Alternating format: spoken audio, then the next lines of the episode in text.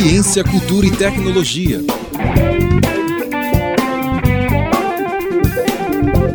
Começa agora Oxigênio, uma produção do LabJOR e da Web Rádio Unicamp.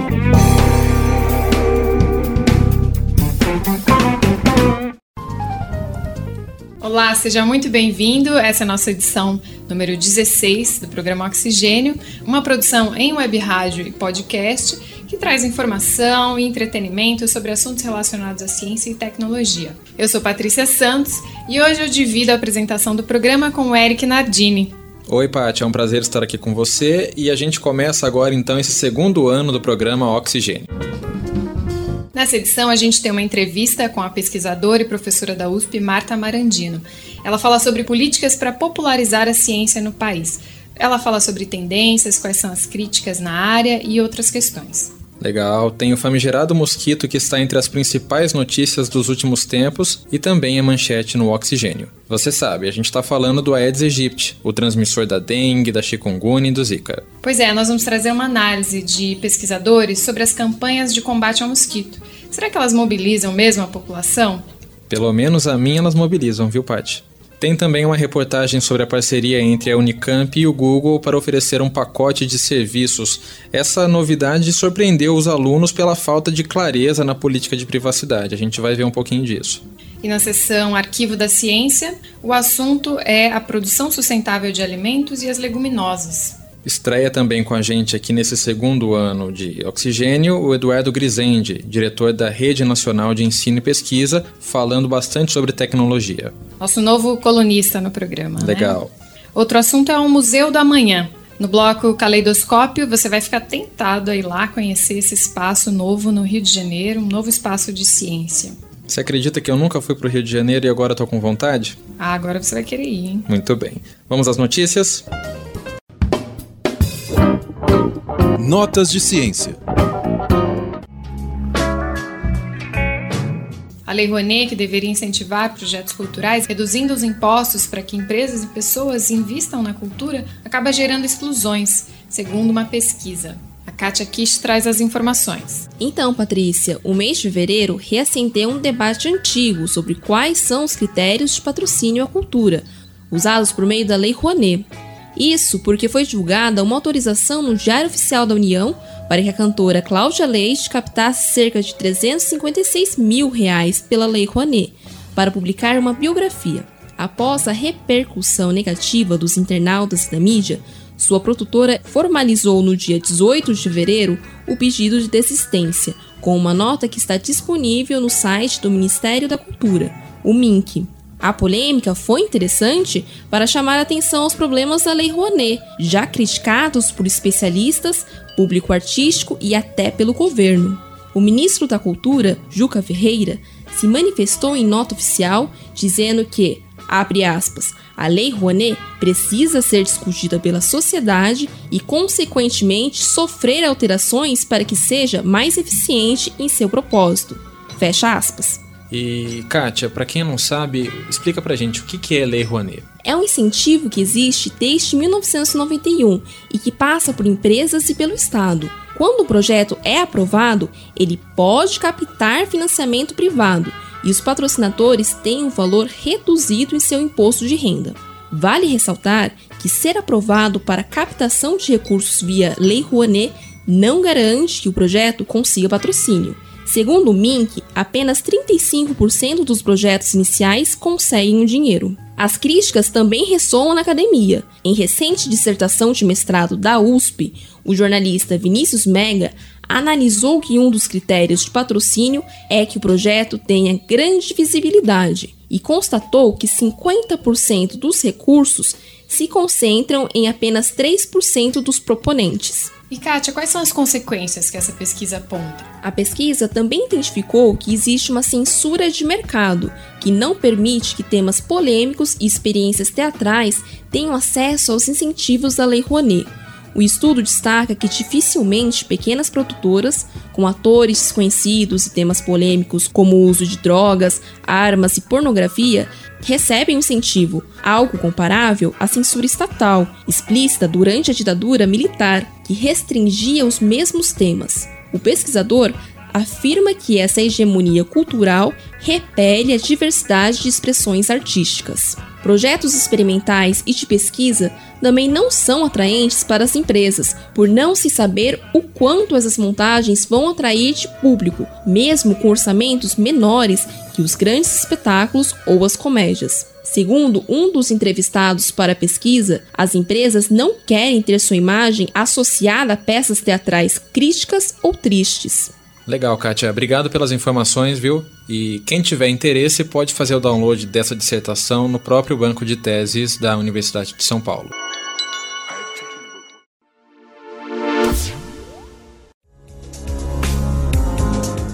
O físico argelino Adelaine Richard está passando por maus momentos. Após reportagem da revista Época classificá-lo como terrorista, a vida do professor da Universidade Federal do Rio de Janeiro virou uma bagunça. Cristiane Pin explica o caso pra gente. Como é que é isso daí, Cris? É, Eric, o mal-estar foi potencializado após a declaração do ministro da Educação, Aloysio Mercadante, que abre aspas. Uma pessoa que teve aqueles e-mails que foram publicados e foi condenada por prática de terrorismo não nos interessa para ser professor no Brasil.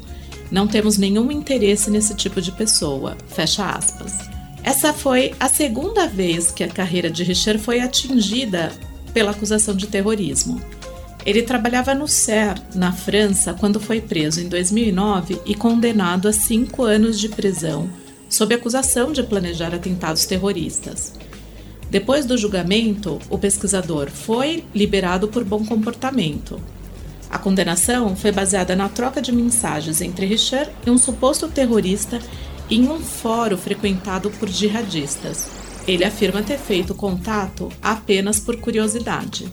O físico está no Brasil desde 2013, quando foi convidado para ser pesquisador do Centro Brasileiro de Pesquisas Físicas, onde trabalhou antes de se transferir para o UFRJ, onde ele tem vínculo até julho desse ano com um contrato que não pretende renovar, já que está com medo de perseguição política. O argelino diz que nem a imprensa francesa mostrou tanta hostilidade contra ele. Abre aspas. Estou sendo caçado pela mídia por um crime que não cometi. Fecha aspas. O caso Richer ocorre no momento em que se discute no Congresso a tramitação do projeto de lei de caracterização de ações terroristas.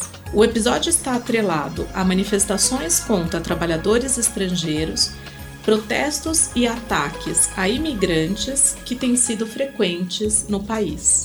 A Polícia Federal e a ABIN, que investigam o físico por frequentar, no Rio de Janeiro, a mesma mesquita onde um homem declarou apoio ao Estado Islâmico, não encontraram nenhuma prova de atividade ligada ao terrorismo. Ok, Cris, um caso para a gente acompanhar, né? É, Paty, independente do desfecho, Adlene Richer parece mesmo ser vítima de um mau momento político e social no Brasil.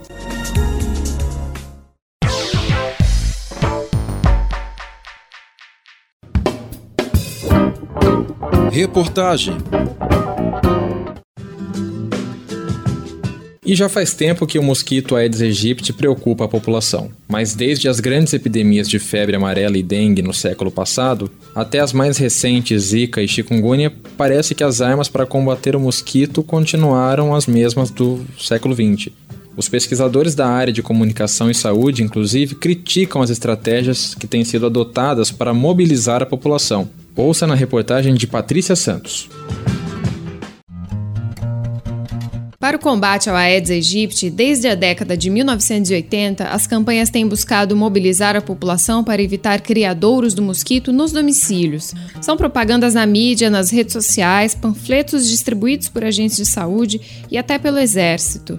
Segundo pesquisadores que estudam campanhas de saúde pública, como Janine Cardoso, da Fiocruz, é preciso ir além. É claro que também é preciso esse combate no plano domiciliar, mas é, focalizar isso exclusivamente, me parece é, que também tem resultados negativos no âmbito da própria comunicação. E aí eu não estou dizendo só das campanhas, estou dizendo da própria cobertura midiática, né, que acaba, às vezes, traduzindo um, um, uma, essa situação em termos muito mais simplificadores do que ela é. Então, muitas vezes a gente vê coberturas ou mesmo depoimentos indignados, e com razão, da população pela permanência das epidemias, mas que tendem a simplificar como se o combate ao Aedes fosse hoje o que era no tempo de Oswaldo Cruz como se as medidas que lá foram eficazes pudessem ser eficazes agora. Janine ressalta que no mundo globalizado, com fluxos intensos dentro dos países e internacionalmente, muito consumo e geração de lixo, o mosquito encontra facilidades para se proliferar. Ainda mais porque ele se adapta muito bem ao ambiente urbano e porque não houve investimento necessário nas últimas décadas. É claro que essas campanhas são necessárias, mas eu acho que elas são tremendamente insuficientes. No plano da comunicação, eu também acrescentaria que esses modelos de mobilização social, que acabam elencando um dia, uma convocação, têm um alcance também limitado, e isso, infelizmente, é o que a gente aprendeu com as outras epidemias. Se essas estratégias que a gente costuma utilizar fossem eficazes, a gente possivelmente não estaria vivendo a situação atual. Um estudo dos cadernos de saúde pública de Lenita Clara e colaboradores, já em 2004, aponta que não falta informação para as pessoas sobre dengue, e sim mudança de comportamento, que depende de outros fatores. De um lado, a população encara as doenças e os riscos trazidos pelo mosquito como inevitáveis, mas passageiros. De outro, é difícil eliminar criadouros quando falta saneamento, coleta de lixo e outros problemas. No mesmo sentido, Janine Cardoso reforça que no momento de crise, as campanhas são importantes, mas precisam de medidas de longo prazo. Não há como a gente acreditar numa relação automática entre as campanhas, ou mesmo o conhecimento, e a mudança de hábitos. E no caso, a mudança de hábitos ou a adoção de medidas preventivas necessárias é uma parte do problema, não é? Se nós continuarmos não tendo um saneamento eficaz, inclusive nas grandes metrópoles, se a gente continuar não tendo fornecimento de água, se a gente continuar não tendo é, drenagem de ruas, é, coleta de lixo, será impossível é, controlar a epidemia. Né? Então, parece que é, que é isso que todos esses documentos, todos os especialistas estão sublinhando bastante. Agir sobre o mosquito e não sobre as suas condições sociais, ambientais de reprodução, é muito limitada. É claro que isso é uma dimensão das políticas públicas, mas é claro que isso também tem que estar no debate público, porque quando a gente cria essa imagem do mosquito como inimigo número um, essas questões parecem que só dependem de cada um de nós na nossa casa, ou no máximo no nosso bairro, e isso, o problema é maior que esse. Além de melhorar os serviços socioambientais, seria preciso conectar as estratégias aos problemas específicos de cada local, mobilizando pessoas e organizações, informando, mas também ouvindo a população. A pesquisadora Áurea Pita, também da Fiocruz, ressalta que a lei já estabelece que medidas como o combate ao Aedes aegypti devem ser planejadas de maneira ascendente, do nível municipal para o federal, mas no caso do Aedes tem acontecido o contrário. Conselho Nacional de Saúde informa que desde fevereiro começou uma ação para mobilizar as instâncias municipais e estaduais. O presidente da entidade, Ronald Ferreira dos Santos, falou conosco enquanto estava no sul da Bahia, em Itabuna, cidade que tem mil atendimentos diários relacionados a dengue, chikungunya e zika. Lá aconteceu um encontro com 400 representações do Estado e município e cidadãos. Concretamente, você tem o envolvimento da comunidade, eh, como, como em poucos municípios você, você vê, para intervir no problema concreto, mas também participar, cobrar das autoridades, como aconteceu na atividade, onde as associações de moradores apresentavam seus relatos, as suas demandas, onde as, os agentes comunitários colocaram a questão da defasagem salarial, da necessidade de uma menor remuneração, ou seja, é ação prática. E aqui, por exemplo, em Ilhéus. Em Ilhéus, teve lá a Infraero apresentando o problema do canal que passa pelo aeroporto que precisa ser o tratamento. Ou seja, a, é a participação ativa dos diferentes agentes que pode uh, apontar problemas e, inclusive, soluções. Esse caso mostra a importância da participação da população. Agora, é importante também que as medidas persistam mais que o mosquito.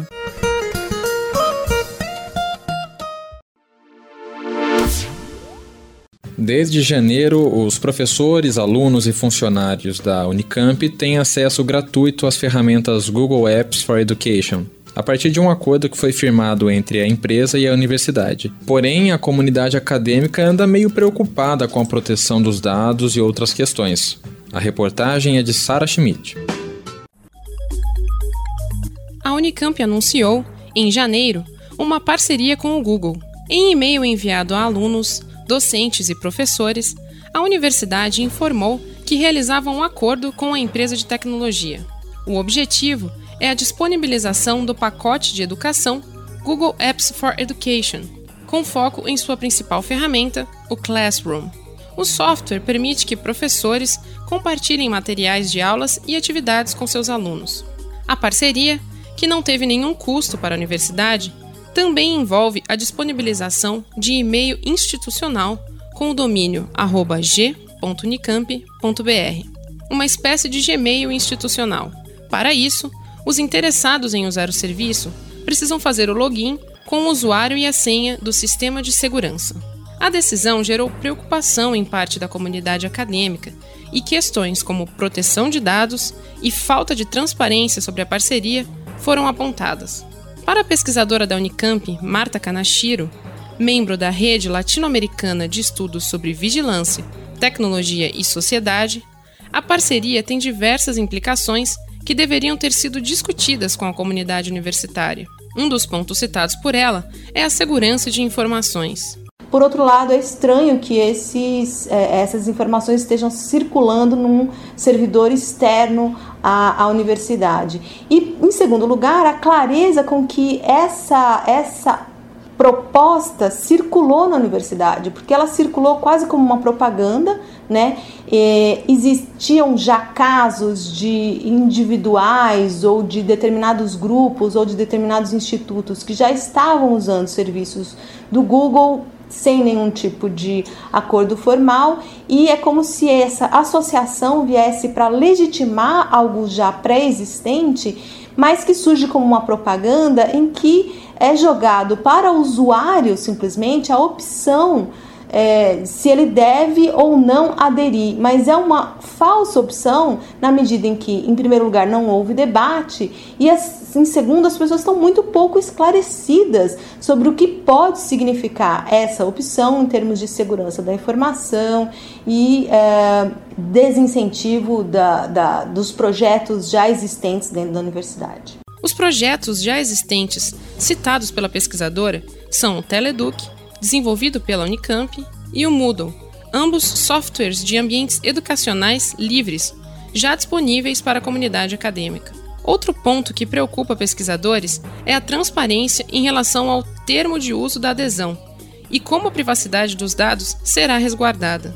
Após ser pressionada, a Unicamp disponibilizou as políticas de privacidade da parceria, que ainda se mostram confusas. O pesquisador do Núcleo de Informática Aplicada à Educação, Theo Amiel, aponta contradições no documento. Uma das principais preocupações é essa política de privacidade que, pelo que diz o documento da Unicamp, a resposta da Unicamp ao questionamento sobre o acordo com o Google, é que o usuário está sendo regido por dois termos. Um, que é a política de privacidade do Google, e uma política interna da Unicamp, ou seja, o domínio g.unicamp.br acaba sendo uma compilação desses dois termos. E se já ler um termo, entender um termo é difícil para o usuário, concatenar dois termos em torno de um domínio fica muito mais difícil, muito mais é, trabalhoso para o usuário final. Isso não está transparente. Questionada sobre o acordo, a assessoria de imprensa da universidade informou, por meio de nota, que a escolha do Google, aspas, seguiu o princípio de estabelecer mais um recurso de apoio ao ensino.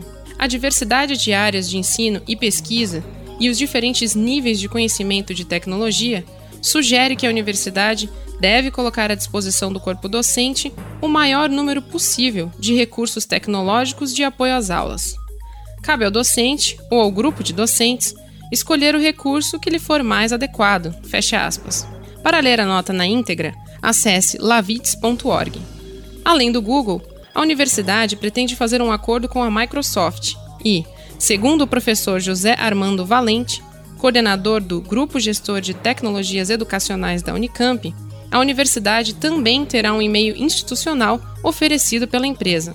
O assunto já acendeu o sinal de alerta em parte da comunidade acadêmica, que aponta riscos semelhantes em relação à proteção de informações que circulam na universidade e pede um debate aberto sobre essa decisão.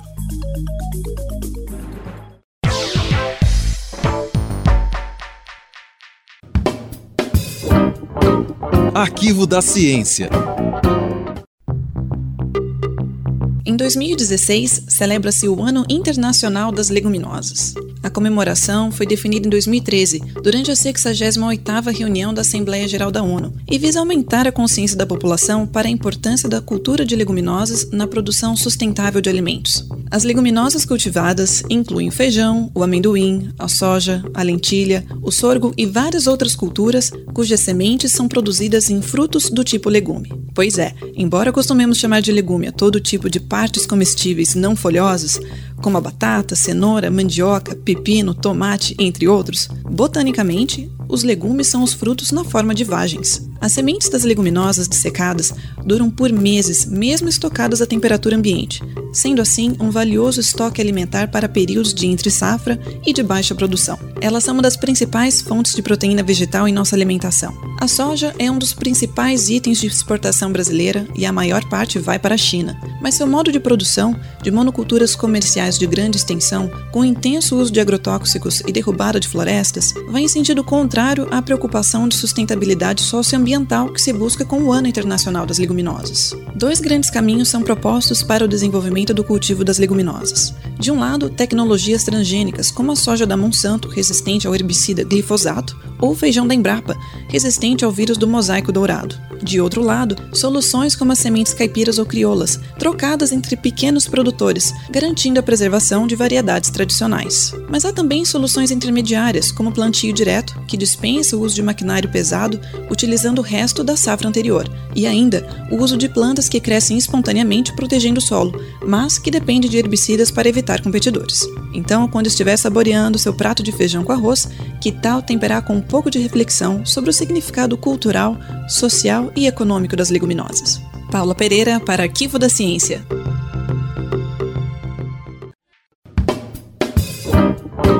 Entrevista. Professora da Faculdade de Educação da Universidade de São Paulo, Marta Marandino, traz um panorama sobre a divulgação científica no Brasil. É, como que foi essa conversa com ela, Paty? Pois é, Eric, nessa primeira entrevista do ano, nós vamos falar sobre políticas de divulgação científica. A gente quis trazer essa pauta porque em fevereiro o ministro de Ciência, Tecnologia e Inovação, Celso Panceira, anunciou que um programa de popularização da ciência está sendo elaborado e que deve ser lançado em breve.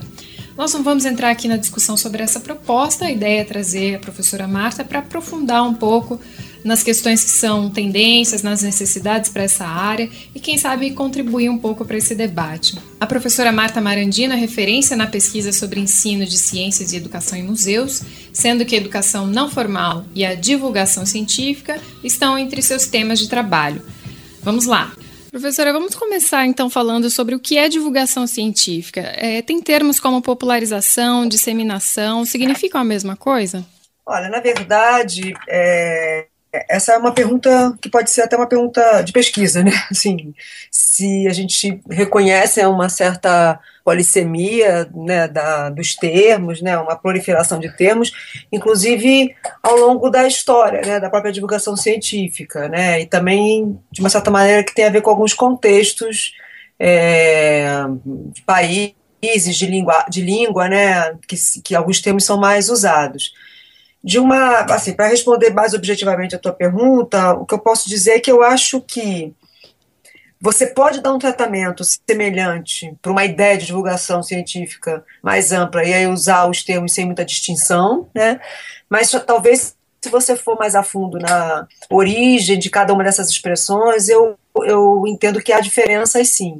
Só para dar um exemplo, né, tem a questão da vulgarização da ciência, que é uma palavra que veio lá da, enfim, de origem mais francesa, e que no Brasil ela não foi muito bem inicialmente, lá acho que nos primeiros anos, não sei se o século XIX, século XIX, XVIII, século XIX, ela até foi é, bastante utilizada, mas que com o passar do tempo aqui foi um termo que tinha uma certa rejeição, a ideia de vulgar aqui no Brasil tinha uma outra perspectiva, né? E, e, acabou sendo um termo que não, não, não, vingou muito por aqui, né? E por outro, no outro extremo, a questão da popularização da ciência, que hoje em dia é um, um termo bastante utilizado, né? E que é, entre outros marcos, certamente tem as políticas de, de divulgação, né? Que ocorreram, sei lá, a partir dos anos 90, né? Para cá, né? É, já, já com viés mais de cidadania, de questões mais políticas desse, desse processo de, de disseminação de conhecimento. Sim, desde Sim. a década de 90, então. E uhum. tem algum momento em que essas políticas foram mais importantes? O que, que você destacaria, assim, um momento histórico em que essa área ganhou uma relevância?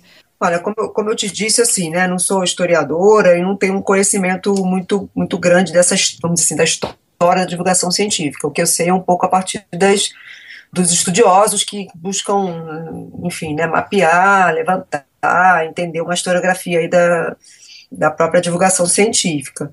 O que eu posso é, afirmar é que, do ponto de vista dos museus de ciências, os editais que aparecem a partir dos anos 90 foram muito importantes né, para a própria constituição dos museus, não que não houvesse iniciativas anteriores, ocorreram, né, mas elas passam a ser mais sistematizadas e mais constantes é, a partir desse, desse período, né, e claro que isso também estava acoplado a, um, a uma política do, do, do, do, enfim, do Ministério né, de Ciência, Tecnologia e Inovação, que tem outras iniciativas junto, não só os editais, né, Semana de Ciência e Tecnologia, o, as Olimpíadas, enfim, né, tem uma série de iniciativas que acabaram aconte acontecendo, vamos dizer, a partir mais ou menos dos anos 90, né.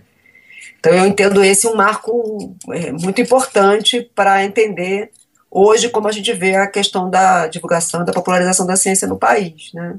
E em termos de perspectiva, assim, como que você vê é, o que, que se aponta para ter políticas nessa área de, de divulgação científica? Assim, no que, que eu tenho levantado mais recentemente, eu vejo dois movimentos interessantes acontecendo. Né? Um é a partir da própria Secretaria de Inclusão do Ministério, é, iniciativas concretas, assim, relacionadas à questão da popularização da ciência, como eu citei, né, os editais, as semanas, Olimpíadas, enfim, né. Então, acho que tem, por um lado, tem esse movimento que vinha é, ampli sendo ampliado nos últimos anos, e eu acho que nesse momento ele está retraído em função de toda uma questão um macro aí de política financeira mesmo, né, do país e do mundo inteiro, né, então acho que deu uma segurada nesses editais e nos, e no, e nos das verbas para isso em função do contexto que a gente está vivendo aí econômico mesmo, né, não, não vejo assim, até essa declaração aí do, do ministro, ela reforça essa ideia de que há uma intenção, pelo menos há uma intenção, parece que há uma intenção de continuar reforçando essa política de, de divulgação do conhecimento a nível federal, né. Eu diria que a nível estadual também, né? É, algumas secretarias de ciência e tecnologia também lançaram, né, via seus as FAPs, né, editais que associam, né, ou, ou tem foco a questão da divulgação, museus, né, ou, ou nessa interface aí da pesquisa com isso, né. Então isso eu, eu vejo um, um, aspecto que, de destaque importante. Agora um, um outro que é o que eu tenho me dedicado um pouco pouquinho mais, iniciando uma análise, que são é, dos editais de pesquisa na área científica que tem uma perspectiva de popularização da ciência junto com eles. O que eu estou querendo dizer é o seguinte: é, alguns programas do Ministério de Ciência e Tecnologia e alguns programas até de estaduais também de, de financiamento de pesquisa na área científica é, incluem nos seus editais a necessidade de que os pesquisadores, além da produção de conhecimento, disseminem esse conhecimento. Né? Eu estou fazendo um, um, um, levantamento específico junto com uma orientando, estou orientando um trabalho é, de uma pessoa que está trabalhando com o tema da biodiversidade. E a gente tem visto os editais, é, tanto do Ministério quanto aqui da, da, da FAPESP, né, aqui na, em São Paulo, analisando exatamente quando é que aparece a questão da divulgação científica, da educação, nesses editais de ciência, né, de, ligados à pesquisa em biodiversidade, né. Então, o exemplo claro aqui em São Paulo é o Biota FAPESP, né, está com edital aberto de educação no, dentro do Biota, né, é exatamente é, estimulando a questão da divulgação científica da educação. Né? E você você tem também o CISBiota, a gente identificou alguns como esses, os próprios INCTs, Institutos Nacionais de Ciência e Tecnologia, a gente participou de um deles, né, que tinham essa, essa questão aí que em alguns editais, a gente até analisa os termos que têm sido utilizados, por exemplo, tem um, termo que aparece bastante nesses editais, que é a transferência de conhecimento para a sociedade, né, ou seja, o pesquisador ele tem que fazer um projeto de pesquisa, mas ele também tem que pensar em ações desenvolver ações de transferência do conhecimento para a sociedade. Né? É, então eu vejo isso também como uma, um movimento interessante do ponto de vista da, de política científica, né? que articula uma ideia de, de ciência com uma ideia de divulgação de conhecimento. Né? Eu, pelo menos, faço essa leitura desses editais. Né? Em relação à formação, o preparo do, do pesquisador para para essas ações? Vocês percebem algum movimento nesse sentido também? Olha, esse movimento já acontece há algum tempo, né? A gente tem algumas iniciativas já clássicas, né? Teve o Núcleo José Reis, né? Teve que tinha lá o programa de formação de jornalismo científico, tem o próprio Labjó da Unicamp, né, que cresceu nos últimos anos, até com curso de pós-graduação nessa área, tem o mestrado da Fiocruz, quer dizer, que na verdade era uma, um curso de, de, especialização e agora virou um, um, mestrado né, nessa área de divulgação científica. Então, assim, é, eu, eu diria que a, que a, ampliação ainda é tímida, mas ela está acontecendo. Né? Talvez até pela, pela demanda que se tem hoje, em termos de, como eu contei, né, da necessidade de, de ter profissionais que façam isso, eu diria que até tem poucos. mas eu acho também que ainda, mas é inegável que isso tem se acentuado, né? Acho que um exemplo disso são os mestrados, tanto da, do Labjor quanto do, da Fiocruz. Há também outras abordagens, por exemplo, além de museus e editais, a questão da regionalização dessas iniciativas, outras tendências assim, que têm aparecido? Não sei muito bem se, se eu posso falar em tendências ou é, agora, assim, o que, eu, o que eu identifico, por exemplo, é uma. No, na atual gestão dessa Secretaria de Inclusão lá do, do Ministério, é, isso eu já ouvi palestras das, dos responsáveis, como também já vi publicação dos responsáveis, é, focalizando alguns públicos específicos ou algumas iniciativas específicas nessa perspectiva mais, vamos dizer, da inclusão social, né? Eu diria que essa questão da inclusão social ela, é, ela tem sido uma talvez uma tendência em termos de focalização dessas políticas públicas, né? Então, pelo menos o que tem sido anunciado é que vão se privilegiar determinados tipos de público, né? Por exemplo, público de mulheres, público de, de portadores de necessidades especiais, né, de deficientes, de é, pessoas de, com pouco acesso à, à informação, né, situações mais de risco, enfim, né, é, grupos étnicos específicos ou, ou, ou grupos é, comunitários, enfim, isso tem aparecido no discurso, né, é, eu não sei te dizer se isso se efetiva em termos de uma política, acho que talvez seja exagero dizer isso, mas parece, assim, o que eu, tá, tá tanto em, em falas né, de pessoas é, desses órgãos, quanto em documentos produzidos pelas, por essas próprias pessoas, né, artigos e tal, a gente tem visto essa fala né, presente. Né? Eu acho que nesse sentido a gente pode até dizer que talvez seja uma possível tendência. Né? Professora Mata, então para encerrar, uma última pergunta. É, como que uma nova política nessa área no Brasil pode contribuir de forma significativa? Qual que é a sua análise sobre isso? Olha, acho que primeiro de tudo é ter dinheiro, né? Uhum. O momento, não, né? Não tem como, como pensar né, em ampliar, é, seja para o que lado for, seja para que tendência, para que perspectiva for, sem a gente efetivamente ter né, os editais, ter as, as iniciativas né, de financiamento.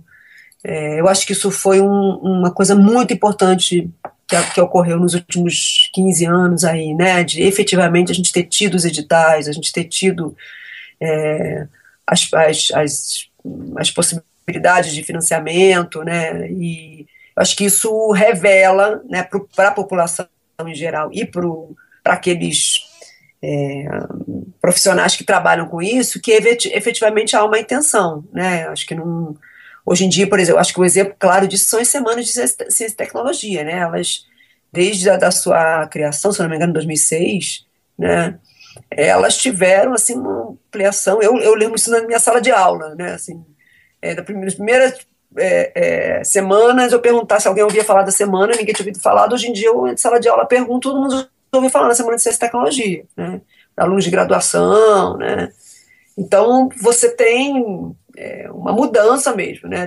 Das pessoas entenderem o que, que é essa questão do acesso ao conhecimento científico, né? Agora, se a gente for pensar já mais, assim, entendo isso, né? Eu acho que tem algumas é, questões que que deveriam ser talvez mais enfatizadas, mais é, priorizadas, né? Essa, essa política que eu falei, né, que parece ser uma tendência da questão da inclusão, eu acho ela muito oportuna, né, considerando a nossa realidade social, cultural, né, eu acho que ela faz sentido, né, privilegiar determinados públicos, eu acho que pensar também na questão da formação né, dos promotores né, do, processo de divulgação, né, seja, sei lá, os educadores de museus, os jornalistas voltados para o campo da ciência, né, jornalismo científico, né, e, e os museólogos dessa área de ciência e tecnologia, enfim, né, acho que todo esse esse conjunto de atores, né, que também estão aparecendo agora, né, uma, uma, um campo recente, né, que também os atores é, são, são novos, os perfis também estão se constituindo, né, e eu acho que o investimento na formação desses, desses profissionais, ele pode ter um, um, um efeito em termos de qualidade de ação voltada para o público muito grande, né, e a questão também, eu acho que, em última instância, de avaliar é, a participação do público. Né? Essa é uma demanda que a literatura já coloca há muito tempo, né? que é, é o foco no, nas demandas, nos interesses, né? no, no que, que o público pensa, na, na, maneira com que o público lida com esse conhecimento. Né? As últimas pesquisas aí de popularização da ciência mostram que o brasileiro parece que ele tem uma uma abertura né, maior que outros países, por exemplo, europeus, né, com relação ao interesse pela ciência, aspectos da ciência, mas, por outro lado, tem muito pouco acesso. No, no mínimo, essas pesquisas mostram um caminho, ou um possível caminho, que é investir no acesso. Né? E no, investir no acesso é investir em quem promove esse acesso, que são as pessoas que estão trabalhando nessa interface da comunicação da educação em ciência. Né? Então, claro que eu estou puxando sardinha para o meu lado, mas é, eu acho que é um, um, uma, um outro aspecto que deve ser privilegiado nessas, nessas ações e políticas. Puxando a sardinha para o nosso lado, né, professora? É. Tomara que isso aconteça mesmo. Sem dúvida. Tá bom, professora. Muito obrigada, viu, pela entrevista. A gente vai encerrar por aqui, mas eu espero que esse assunto volte ao programa em outros momentos e espero que você possa participar novamente também. Ah, Joia, muito obrigada, agradeço aí, aí incentivo vocês a continuarem com a temática e parabenizo aí, né, a todo o trabalho que vocês fazem no Oxigênio, tá bom? Obrigada, professora. Um abraço. Um abraço. Tchau, tchau. Tchau, tchau.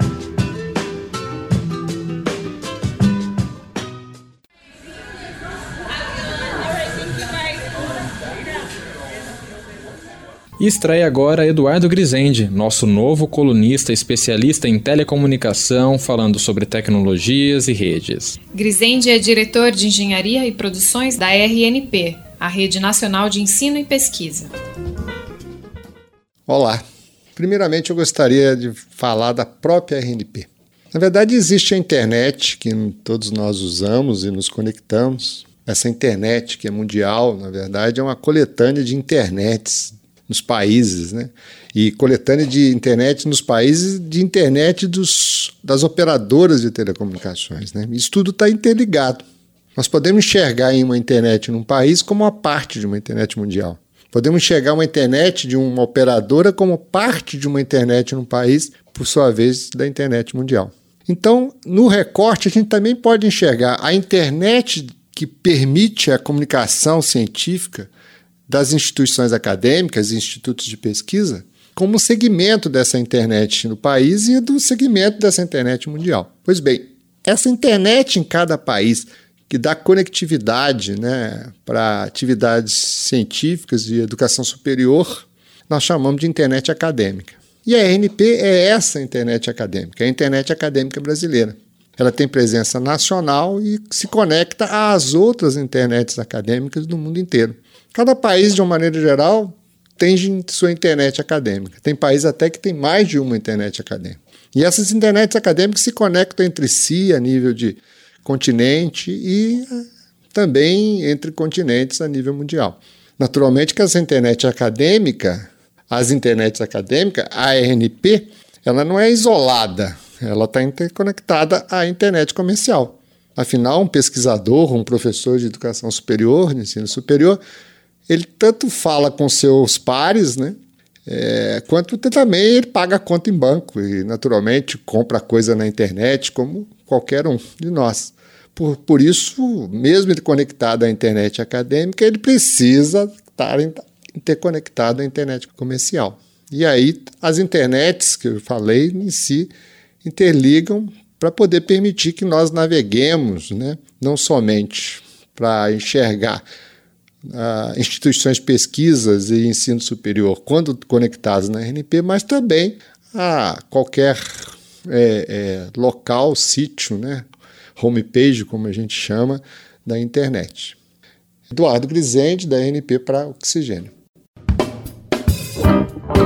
Caleidoscópio.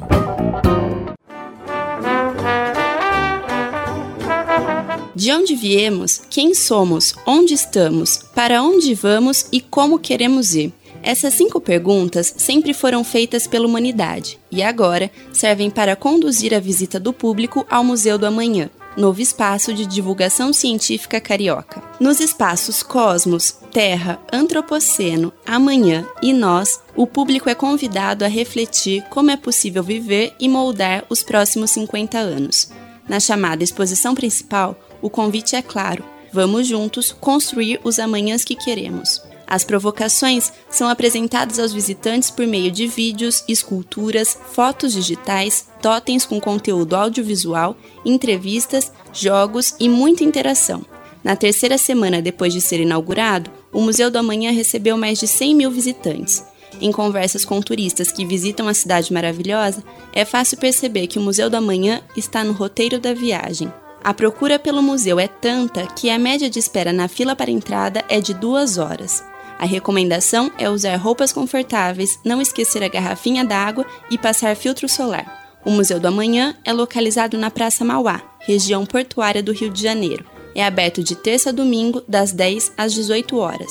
As bilheterias são fechadas às 17 horas. Os ingressos custam 10 reais Estudantes, portadores de deficiência, servidores públicos do Rio de Janeiro, moradores da cidade e clientes do Banco Santander pagam meia entrada. Às terças-feiras, a entrada é gratuita. É possível a compra online dos ingressos no site www.museudoamanhã.org.br. Quer saber mais detalhes sobre a visita ao Museu do Amanhã? Acesse o blog Fixiente no www.fixiente.com.br. Fernando Domiciano para Caleidoscópio.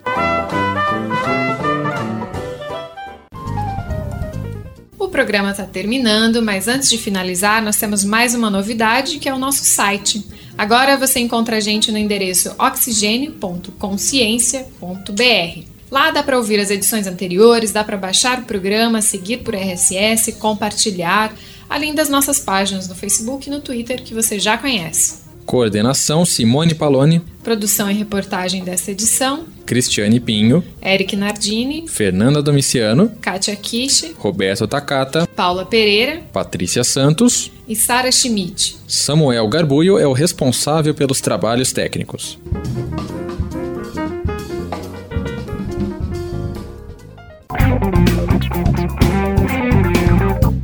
Termina agora o programa Oxigênio, uma produção da equipe do Laboratório de Estudos Avançados em Jornalismo da Unicamp. Realização Web Rádio Unicamp. Continue com a nossa programação.